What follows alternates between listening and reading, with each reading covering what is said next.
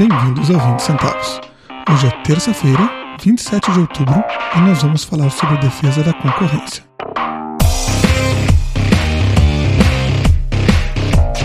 Eu sou o Jorge Vasques. Eu sou o Solon Brochard.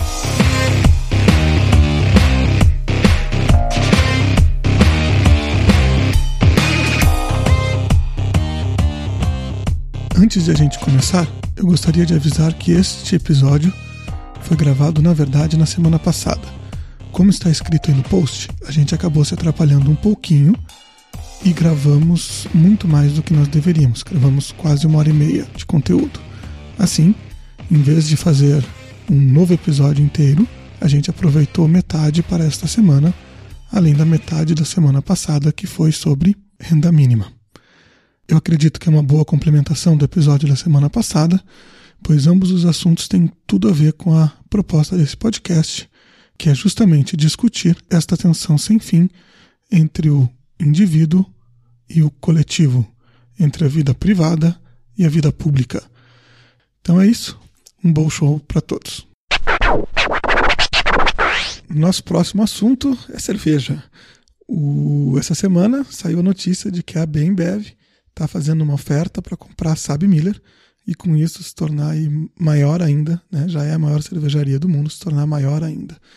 Claro que, que essa notícia é seguida aí pelas notícias de prováveis dificuldades né, que a, essa empresa fundida gigantesca teria com os órgãos regulatórios FTC nos Estados Unidos, o CAD no Brasil e no resto do, do mundo equivalentes. Esses órgãos que, em teoria, defendem a livre concorrência, o livre mercado, e que estariam aí preocupados com possível, uma possível posição monopolista da empresa.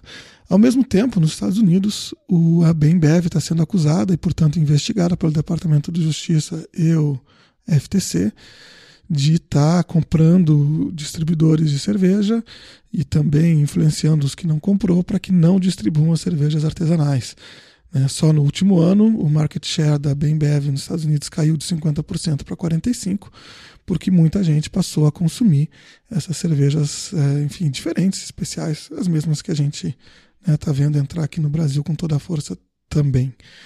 Então, o, o, assunto é, né, o que, que esses órgãos de concorrência estão fazendo? Eles estão fazendo um bem ou eles estão fazendo um mal né, para a economia de maneira geral? É, eu tendo a achar que, primeiro, dizer que essas empresas se tornam monopolistas é uma grande bobagem. Eu não consegui enxergar a, a resposta que está até na notícia.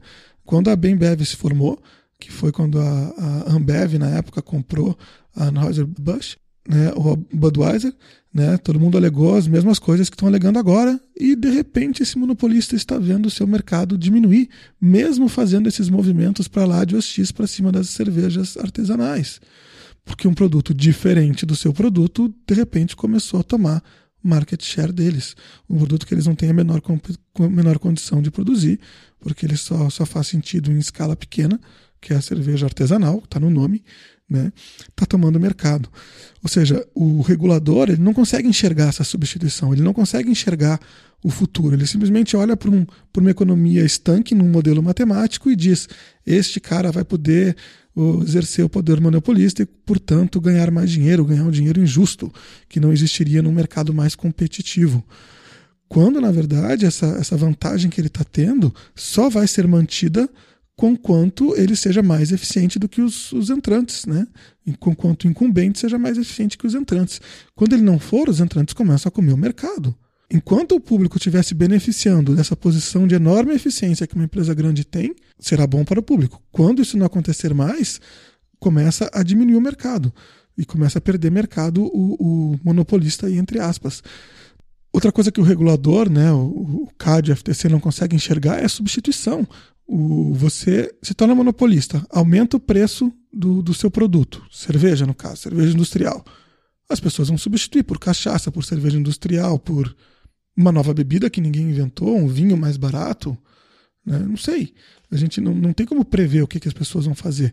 Eu lembro de um caso parecido que teve no Brasil, que o CAD teve maior problema quando a Nestlé comprou a Garoto, porque de uma hora para outra de repente esse novo conglomerado ia se tornar monopolista do setor de chocolates. como se as pessoas não pudessem substituir chocolate por outra coisa. Tem limite até onde né, essa posição aí de monopólio vai conseguir fazer trazer lucros. Você, as pessoas não dependem né, de, de chocolate para viver, não é um bem essencial. Né, da mesma maneira que não dependem de cerveja, pode substituir.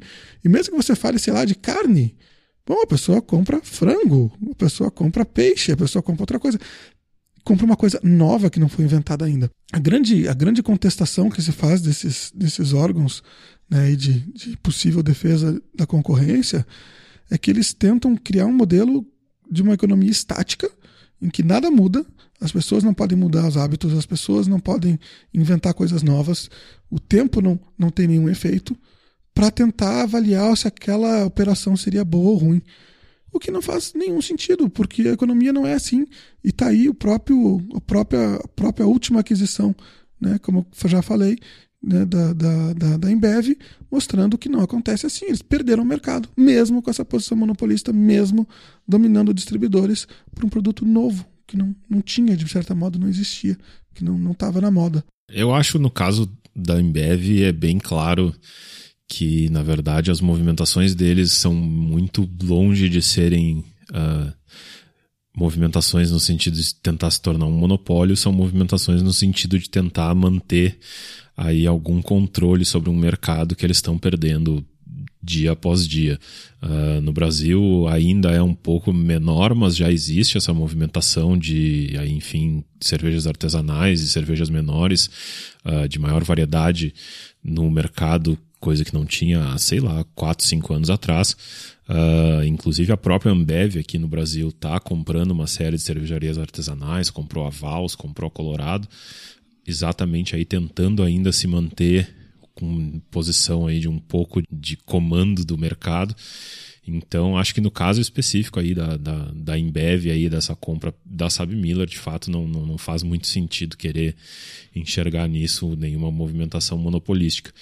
De forma mais ampla, aí, esses órgãos como o CAD, como a FTC americana e o, tem, um, tem um equivalente na União Europeia, que eu não lembro o nome, eu me sinto obrigado aí a, a, a, me dobrar a quem estuda de verdade o assunto, que não é o meu caso, como eu sempre falo, sou, no, sou tô, tô, chutando a maior parte do tempo das coisas que a gente fala aqui. Eu não sou economista.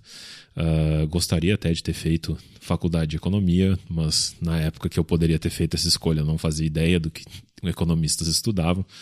Uh, o Nobel do ano passado, e vamos fazer, só porque a gente já falou disso semana retrasada, fazer o parênteses aí que antes que alguém reclame, eu sei que não é o Nobel, tá? É, o, é, é a medalha do Banco Suíço em homenagem ao Nobel, não existe Nobel de Economia, ok?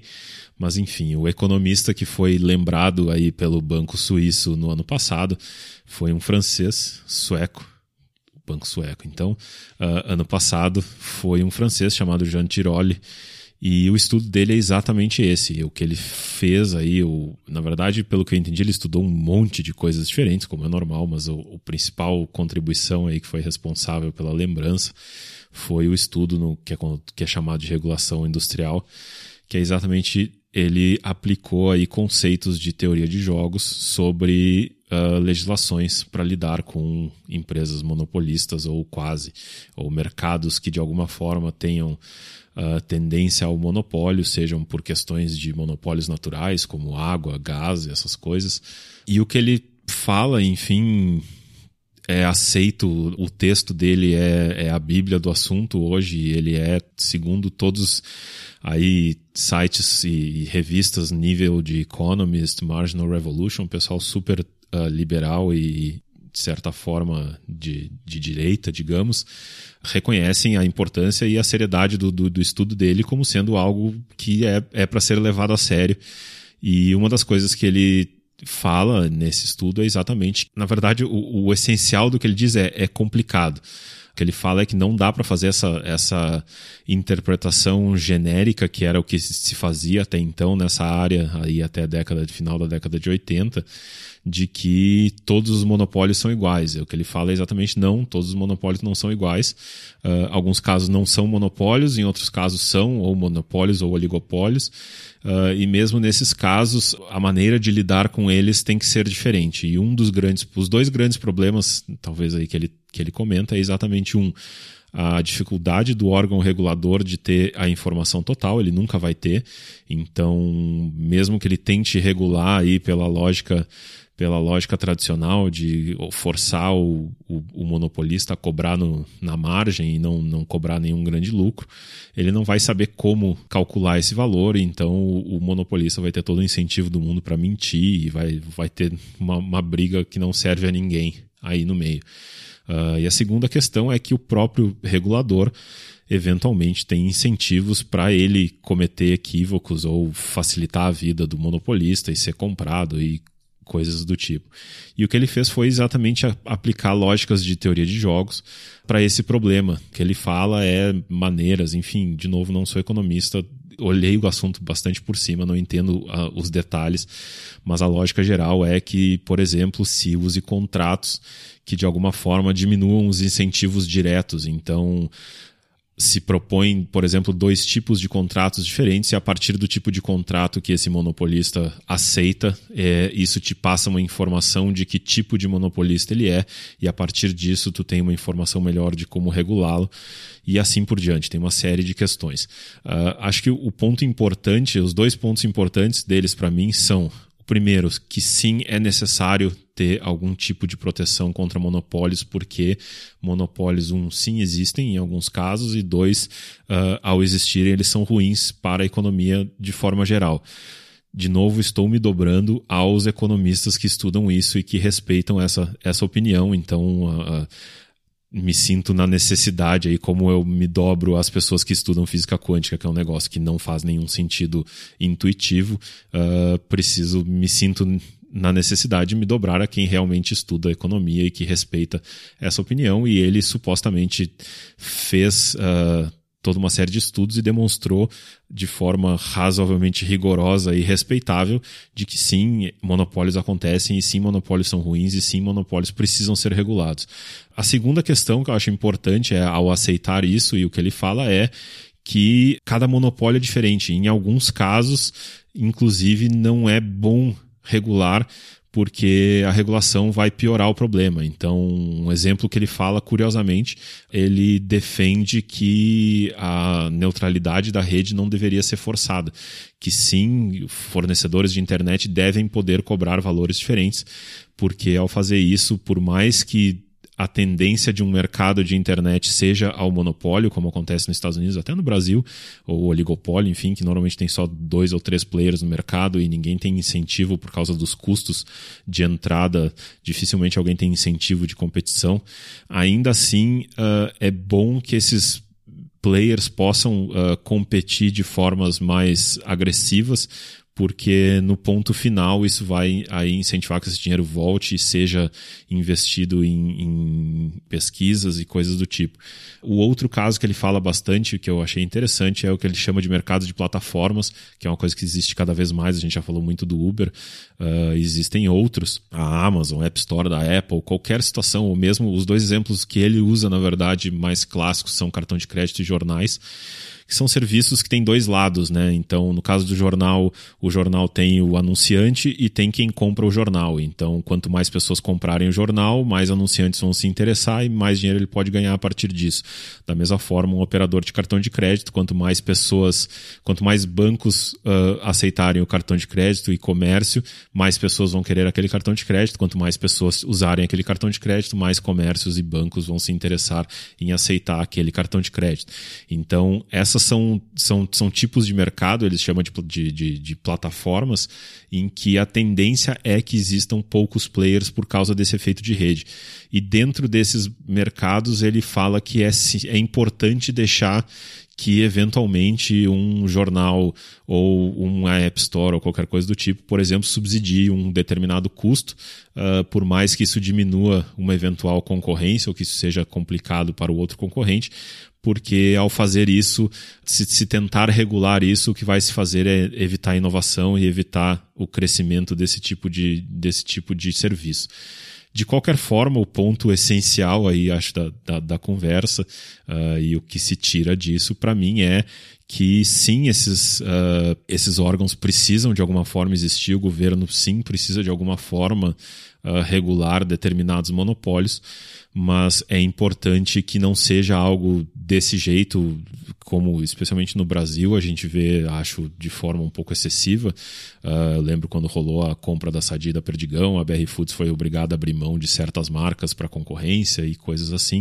Uh, ele fala bastante, pelo que eu entendi, de que não, não, não deve ser assim, isso é, é, é excessivo e atrapalha atrapalha a economia, uh, que cada caso tem que ser enxergado a cada caso, mas que sim, existem situações em que é necessário. E segundo, enfim, aí tudo que falam, uh, o estudo dele é bastante importante em alguns países tem cada vez mais aplicado as teorias dele para como exatamente como regular, identificar as situações corretas de que precisam ser reguladas uh, e como regular da melhor forma possível, digamos. Primeiro você falou que a The Economist é uma, é uma revista liberal. Eu truco essa informação.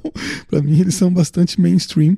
Eles só são liberais uh, no Brasil, onde a, a política e, a, e o jornalismo e a cultura de maneira geral é um tanto quanto mais à esquerda do que no resto do Ocidente digamos assim.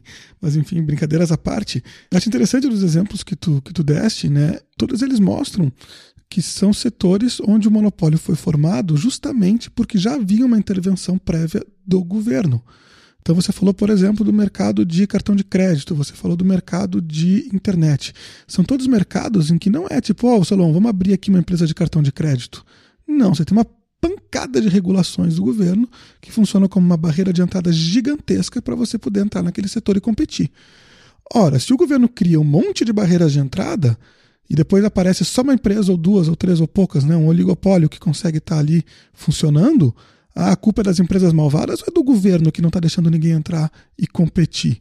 Me parece que tudo bem. Ah, bom, existe o governo, então tá dado que existe o governo, então está fazendo esse monte de, de barreiras de entrada, o mercado de aviação civil também é um mercado oligopolizado, mercado de bancos. Acho que todos os monopólios e oligopólios que a gente conhece são mercados onde tem uma enorme uma barreira de entrada. App Store da Apple. Mas App Store da Apple você pode entrar no, no, no Android. Você não é obrigado a usar é um oligopólio. Tem o Android, tem a Apple e tem a, tem a Microsoft. E, mas você pode fazer outro se você quiser. Se as pode, pessoas por que, que não fazem? Porque existe um, um, efeito de rede. Exatamente. A questão é exatamente que esse tipo de mercado que ele chama de plataforma tem por causa dos efeitos de redes, a tendência é ter ou um winner take all ou um oligopólio. A tendência é ao oligopólio. Outros exemplos que ele dá, jornal, próprio Netflix ou Uber e assim por diante. Todas essas. essas são os marketplaces, né? São, Exato. São os, exatamente. Aí sim, nesses casos. Mas por que, que isso acontece? Porque esse efeito de rede ele gera um ganho tão grande para os participantes dessa rede que vale mais a pena você estar tá lá com um monopolista, veja o caso da Apple que você usou da, da App Store. Né? A Apple é provavelmente hoje a empresa que opera com margens de lucro maiores do que qualquer outra empresa de tecnologia. Eles operam com margens de lucro que seriam consideradas obscenas em vários mercados. E mesmo assim, eles são competitivos no sentido de que as pessoas escolhem estar lá. Por quê? Porque esses efeitos de rede, para eles, para os participantes da rede, né, consumidores inclusive, são melhores do que você entrar, sei lá, no sistema da Microsoft, que não tem os aplicativos que você quer que tenha, que não tem outras coisas. Ou seja, o consumidor só está lá porque tem vantagens. Se ele não tiver vantagens de estar lá, ele não vai. Ele não vai né, referendar este monopólio. Tanto é assim que eu, eu, volto a te dizer, a gente não conhece monopólios criados no livre mercado que sejam duradouros. Onde você, onde, onde o, o, monopolista começa a abusar da sua função, da sua posição monopolista e começa a se portar mal e começa a prejudicar os consumidores, dura um tempo, ele aproveita por um tempo esse efeito inercial e logo perde a sua, a sua posição. Os exemplos, outros exemplos que ele dá, que talvez sejam interessantes. O principal talvez seja defense contractors que eles falam, enfim, quem vende aí coisas de guerra, armamentos. Só o governo compra, o que isso tem a ver com livre mercado? Zero. Na verdade, o livre mercado existe, mas uh, a questão é exatamente que não existe a, concorrência. Você tem um monopsônio, que é um comprador o problema só. É, enfim, a, a, acho político. que a discussão, o ponto é exatamente, talvez seja o, o algo, uma, uma boa descrição das nossas diferenças é que é uma discussão microeconômica, não é uma discussão macroeconômica. O governo existe. É, não adianta discutir que o governo não existe, o governo existe. Os monopsônios existem, os monopólios existem. Existe, por mais que a gente privatize a, a empresa de água, que a gente privatize a empresa de gás, que a gente privatize os metrôs, uh, ainda funcionam como monopólios. Podem ser monopólios privados, mas são monopólios. E ao existirem esses monopólios, é necessário que se uh, regule eles. Um outro caso que talvez seja mais interessante, é onde ele uh, supostamente aí bateu bem de frente com a escola de Chicago, é na ideia, e aí está diretamente relacionado com essa questão das distribuidoras da Ambev, em que a integração vertical é ruim. E ele supostamente demonstrou isso de forma uh, até hoje indiscutível, de que sim, isso é ruim. A escola de Chicago diria que não, que isso é bom, porque enfim está gerando eficiência e para o sistema como um todo isso é ok, mas ele demonstrou que não, isso é usado de formas bastante desagradáveis para evitar concorrência e evitar que outros players possam entrar no mercado e possam participar. Seja, por exemplo, o exemplo que ele usa são empresas petrolíferas comprando aí quem produz insumos para eles ou quem compra o, o combustível depois, uh, que isso é ruim para o mercado. E sim, isso deve ser evitado e sim, o governo deve regular isso, que vai totalmente de contrário aí à, à, à lógica de, da escola de Chicago de que isso seria bom porque geraria eficiências. De novo, eu estou me dobrando aqui ao, ao, ao que o, os economistas microeconômicos, e aí é, acho que essa é uma diferença sempre interessante de, de, de discutir, que a microeconomia normalmente não não não está preocupada se o governo é bom ou se o governo é ruim, ela está preocupada com como as coisas funcionam e como lidar com as coisas do jeito que elas são. Se amanhã a gente não tiver governo, obviamente esse tipo de, de, de preocupação vai ter que ser mudada, mas a questão dele é exatamente em existindo essas situações, por mais que os monopólios só surjam quando existe governo, sim é necessário lidar com eles.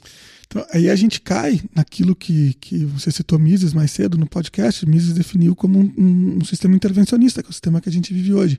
Um sistema intervencionista, ele faz com que a primeira intervenção vai criar barreiras de entrada, acabe com que você precise gerar novas intervenções, evitar que aqueles que se beneficiaram das barreiras de entrada abusem do, do, dessa posição aí de, de, vantagem no mercado criada pelo próprio governo. E, em sequência, você vai precisar de novas intervenções. Um sistema intervencionista ele, ele exige né, uma miríade de intervenção, uma intervenção requer a próxima, requer a próxima, requer a próxima. Né, Mises chegou a dizer que o sistema intervencionista só tem dois fins, né, que é ou socialismo completo ou acaba desmontando e quebrando. Né? E a gente vive mais ou menos no meio do caminho disso. Acho que aí ele estava errado, porque a gente vê o governo que vai um pouquinho para frente, vai um pouquinho para trás, vai um pouquinho para frente, vai um pouquinho para trás. Você não consegue um sistema intervencionista estável, justamente por causa desta característica, que a intervenção no mercado acaba sempre necessitando de uma uma nova intervenção seguinte. O importante entender aqui é isso, é, ou você entende que o mercado livre ele tem dentro dele mesmo mecanismos que se contrapõem à formação de monopólio, ou seja, são os feedbacks negativos que fazem com que esse abuso, por exemplo, da posição monopolística abra mercado para uma, uma, uma nova tecnologia disruptiva. Que uma empresa, quando fica muito grande, ela se torna mais lenta, tem uma série de outros problemas que uma empresa pequena, mais ágil, não tem. Uma empresa, a hora que ela se torna muito grande, se torna confortável com a sua posição e passa a ser mais vulnerável. No caso, por exemplo, de cartéis, na hora que você forma um cartel, você tem um incentivo enorme para um dos, dos caras que está no cartel vender além da sua cota, vender por um preço abaixo, escondido. O mercado todo ele tem uma série de coisas que funcionam contra essa, né, esses mecanismos que esses órgãos de defesa da concorrência consideram ruins. Então, o próprio mercado se protege contra abuso monopolístico, contra é, formação de cartel. Dentro do Mercado Livre, é fácil de ver, não precisa, não precisa ser um Nobel de Economia para entender. Então, lá você consegue ver a priori que quando você assume determinada posição, há um incentivo todo para que aquela posição seja desmontada. Né? E aí, quando o governo entra, esse incentivo pode ser diminuído, pode ser né, retardado e pode não acontecer. E aí, bom, o que está acontecendo? Enfim, tá bom. Tá do governo, você tem que ter o órgão do governo para fazer essa regulação. Eu lembro na época do, do Marco Civil da Internet, tinha essa discussão com vários, vários libertários sobre a questão da neutralidade de rede. Eu dizia: olha, a discussão não é tão simples, porque de um lado você exige um monte de licenças para as teles para elas operarem, e do outro você vai dizer assim: ah, tá bom, agora que você conseguiu entrar aqui, conseguiu esse monte de licença, conseguiu comprar no leilão da banda larga XYZ da Anatel, Agora você pode fazer o que quiser que o mercado é seu. Pô, aí você vira, aí o mercado pode se tornar de repente né, um monte de, de cordeirinho na mão do lobo. Quando você retira né, esses mecanismos todos de, de feedback negativo né, que fazem com que o, o, mercado mais livre tenda a evitar que você vire vítima aí dessa, dessa empresa grande. Na época eu defendi, olha, a neutralidade de rede não é tão simples. Olha, o governo interferindo, então a gente tem que ser contra. Não, não é uma discussão tão simples, porque você tem né, do outro lado essa, essa regulação. Que eu acho interessante, de novo, de, de, da abordagem dele e do que, enfim, de como isso está sendo usado uh, aí por, essas, por esses órgãos, como o CAD, como o FTC, é exatamente que ele fala que cada caso é um caso. Então, ao contrário, inclusive, da, da, da, própria visão mais, mais liberal, mais escola de Chicago, de que, enfim, o, o, o mercado consegue se autorregular, talvez no mundo ideal do David Friedman, em que não há governo nenhum, isso realmente aconteça, a gente não sabe. Na nossa realidade, segundo os estudos dele, uh, não, isso não acontece. O mercado não, mesmo em casos onde o mercado é deixado à sua própria mercê, ele nem sempre tem os melhores resultados, ele não nem sempre consegue se regular. Por causa disso, é necessário algum tipo de intervenção e de proteção se a gente aceita de novo, se, se está aceitando aí uma premissa de que é que devemos uh, garant, tentar garant, maximizar a benesse à sociedade mais do que a uma pessoa ou a um grupo pontualmente específico. Ao aceitar isso, e a maioria das pessoas aceita, acho sem maiores problemas, uh, ele demonstrou de forma aí, supostamente rigorosa e, e respeitável que não, nem sempre o mercado tem todos, todas as ferramentas necessárias para se autocontrolar em determinados casos, determinados tipos de mercado. Isso não funciona e o governo precisa de alguma forma intervir. E daí a grande contribuição dele é exatamente uh, que cada caso vai ser um caso e as maneiras de lidar com cada um desses casos vai ser diferente.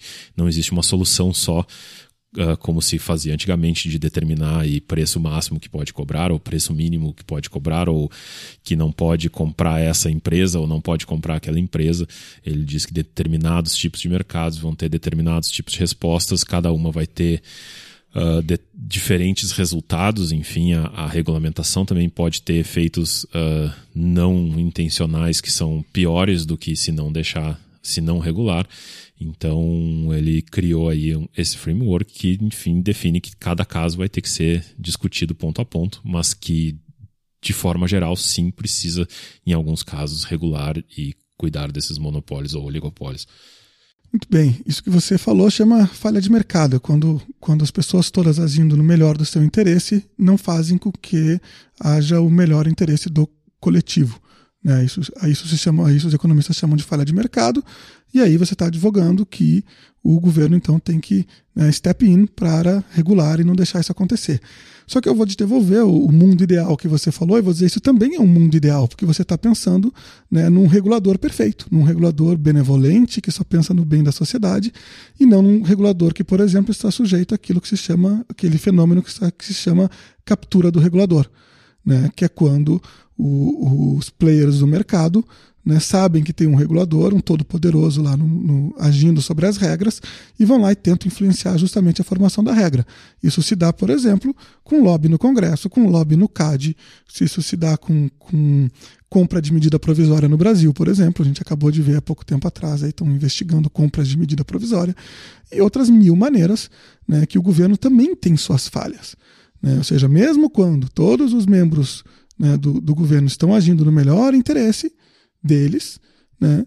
Você aí vai ter também essas falhas que são a corrupção, a captura do regulador e outros problemas todos que também vão, vão trazer problemas. Ou seja, não, não a simples falha de mercado, a existência de uma situação teórica aí que pode ser comprovada na prática, como no caso dos, dos, dos mercados onde há efeito de rede, onde o, o, a solução final pode não ser a solução ótima, pode não ser a solução ótima para todo mundo, você pode ter, sim, o, o, uma intervenção do governo que, se fosse ideal, seria boa.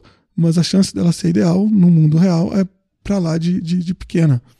Isso tá. Não, não, não estou sugerindo que é que o governo sempre vai agir bem, uh, e muito menos, até onde eu entendo, o Jean Tirole sugere isso, pelo contrário.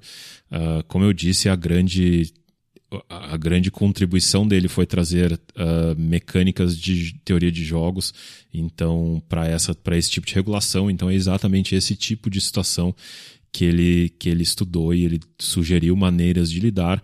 Então, o problema, de novo, são os dois lados. Então, é um, é problema de falta de informação.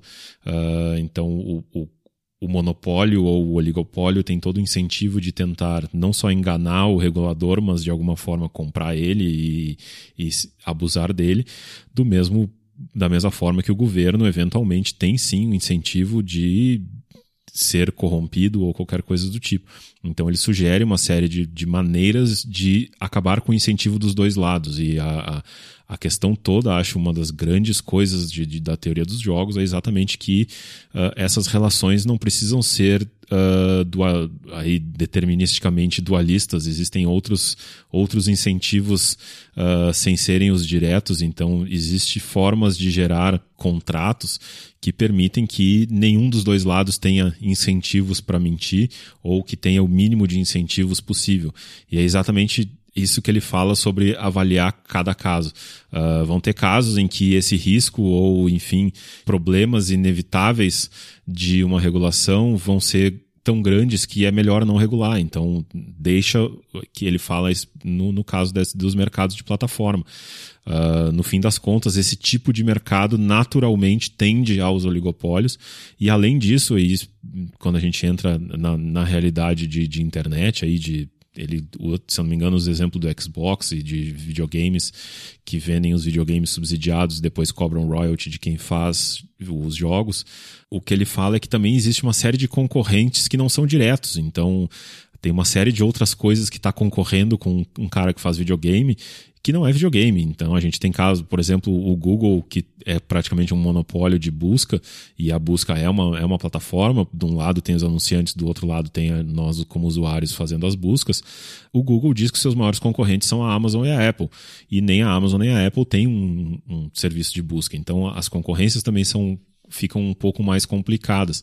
Por causa disso, ele, de forma geral, sugere que esses mercados de plataforma não haja regulação, não haja aí intervenção do governo em termos de proteção de monopólio, porque é impossível aí achar o, um equilíbrio de forma minimamente razoável e a tendência é piorar muito esse tipo de mercado. Então, por mais que pontualmente se tenha determinados problemas ou que um jornal cobre muito mais barato e faça uma espécie de dumping para não entrar um concorrente, o ganho geral dos todos os envolvidos, consumidores de um lado e os fornecedores quaisquer que sejam do outro, acabam sendo positivos e não, não teria por que ter uma regulamentação.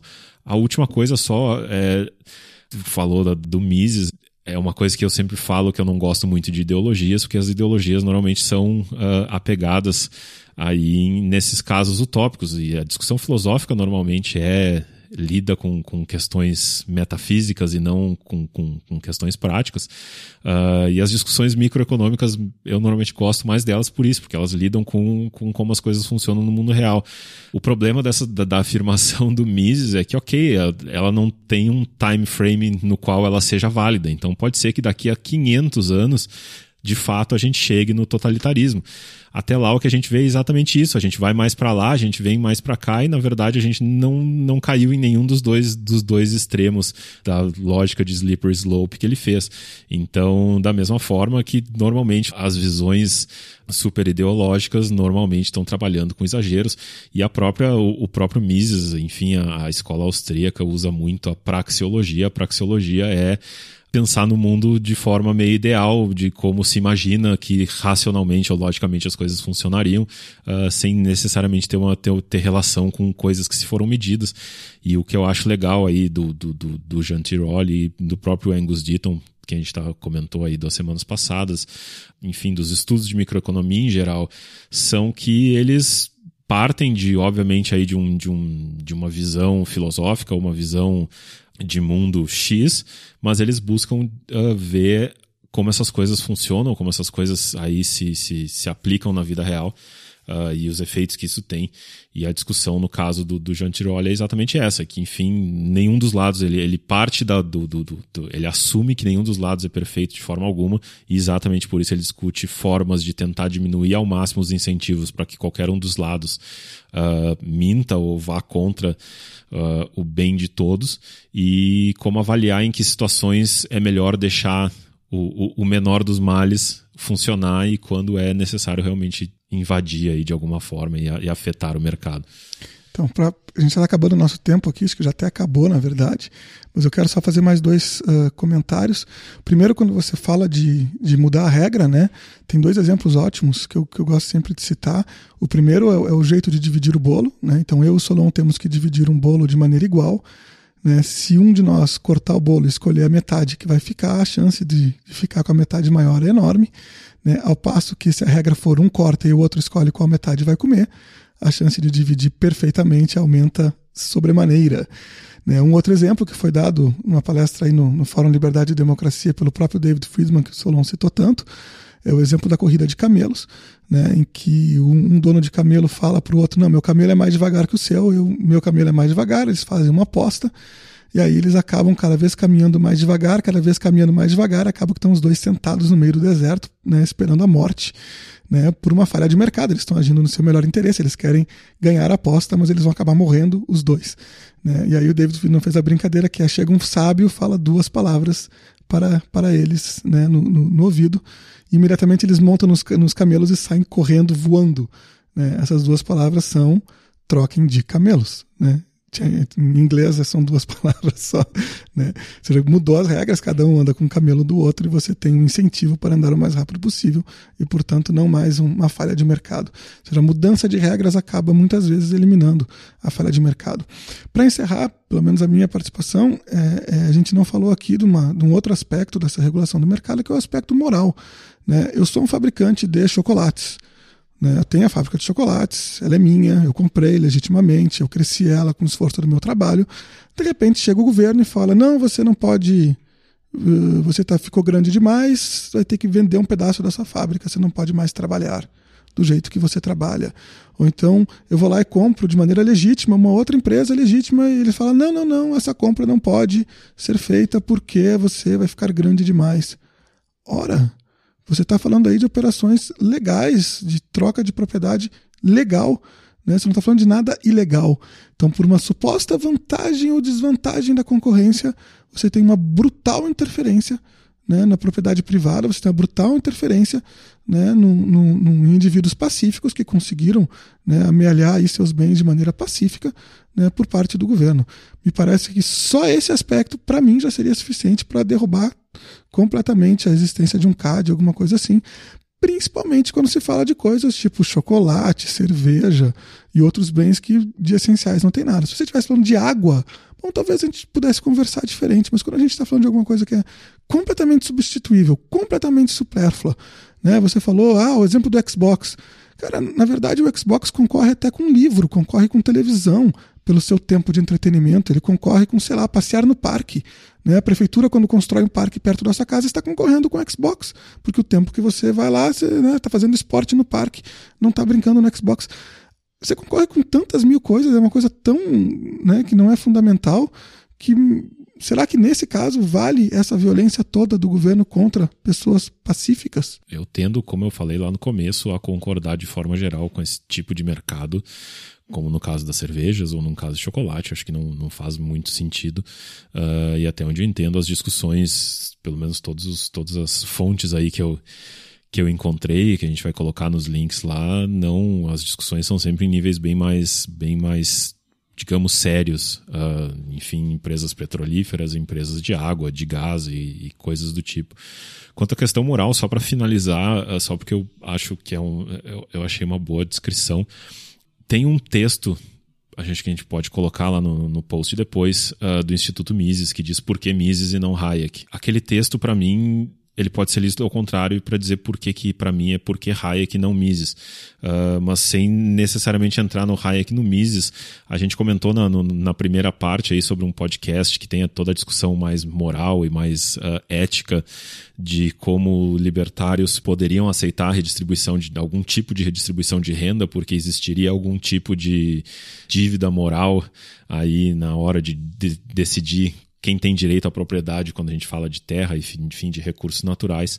Uh, e o Matt Zolinsky, que é esse, esse historiador, filósofo, que é quem está sendo entrevistado no podcast, ele fala de um exemplo que eu achei muito interessante do Robert Nozick, que é outro uh, historiador, filósofo libertário, em que ele está, ao discutir essas, essas questões de, de, mais profundas aí de justiça, de direito de propriedade, ele dá um exemplo que seria, uh, imagina que tu, tem, tu tá no deserto e tu tem um, um, um oásisinho, enfim, um riachinho, um laguinho, enfim, uma fonte de água no meio do deserto. Assim como tu tem aquela fonte numa mesma região, enfim, numa região de uma cidade ou de uma tribo qualquer coisa do tipo, é, centenas de pessoas têm aí também outros desses lagos à sua disposição. Uh, isso por uma questão aí que tem a ver com, com, a, com a definição do Locke de, de, de, o que, que seria justo e o que não seria justo, que a gente não vai entrar no caso, seria perfeitamente razoável que tu faça o que tu quiser com essa, com essa água, que tu cobre pelo uso dessa água, que tu não deixa as pessoas terem acesso ao teu, porque as pessoas têm aí acesso a vários outros tranquilamente. Caso por algum desastre da natureza bizarro, uh, todos os outros secarem de uma hora para outra e tu passa a ser a quem tem o único, a única fonte de água da região e da tribo, passa a ser injusto que tu tenha esse tipo de, esse tipo de controle ainda. Então, ele defende que nesse caso, em que o que passa a acontecer é essencialmente um monopólio, uh, tu não tem mais o direito ético e moral de poder fazer o que tu quiser com aquela água e cobrar o que tu quiser daquilo e passa a que a sociedade tenha todo o direito do mundo de discutir os melhores usos e a melhor forma para que a sociedade como um todo faça uso daquela água. Eu acho que é exatamente essa lógica que existe aí por trás de muito do que o Hayek fala e que muitos do, dos mais libertários eventualmente acusam ele de social-democrata uh, e a lógica toda aí da, da, dessa, desse estudo do Jean Tirole é exatamente que quando a gente está falando de monopólios de verdade, por mais que eles surjam por causa de problemas de regulação ou qualquer coisa do tipo,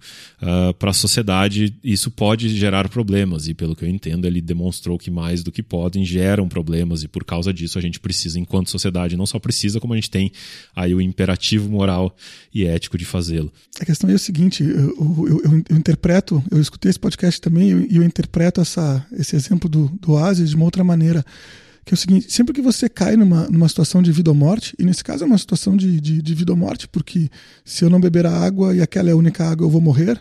Nesse caso, toda teoria, filosofia de, sobre sociedade, toda sociologia acaba. Porque não é possível você ter nenhum tipo de, de contrato, nenhum tipo de, de regra, se a, op, a opção é morrer.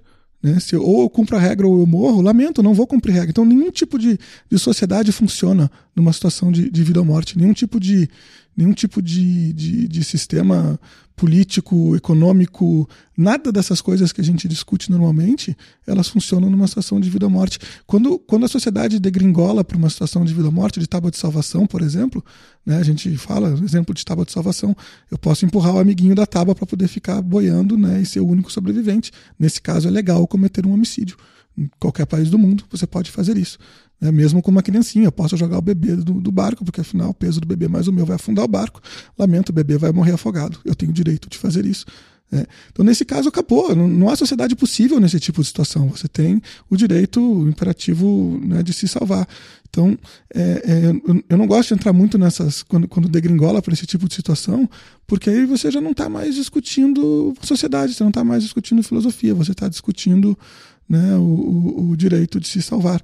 Né? Então, seja lá qual for a regra que tenha nesse caso do oásis, a turba vai invadir o oásis, porque a turba não vai morrer de sede. Então, é completamente irrelevante se o direito de propriedade ali existe ou não, se ele deve ser respeitado ou não, porque nenhum imbecil vai ficar lá dizendo: não, eu tenho que observar o direito de propriedade, portanto vou morrer de sede. Isso não existe.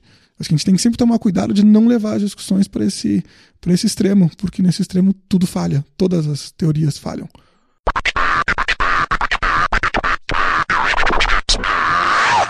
Bom, ficamos por aqui nessa terça-feira quase chuvosa, mas que abriu sol no final do dia. Uh, como sempre, todos os links aí, todas as referências, que devem ser muitas essa semana, vão estar lá no 20centavos.net. Quem se interessar aí, por favor, deixe comentários ou entre em contato com a gente pela área de Fale Conosco aí do, do site ou mesmo por e-mail. E quem preferir aí redes sociais pode nos encontrar no Facebook 20 centavos ou Twitter arroba 20cepod. Inclusive, se me permitem, um último comentário antes da gente ir embora. Ninguém nos, quase ninguém aí se manifestou sobre a nossa participação aí do, do Anthony na semana passada. Estamos curiosos se vocês gostaram ou não gostaram, se querem que a gente traga outros convidados ou não, por favor, nos mandem aí suas respostas, seus feedbacks.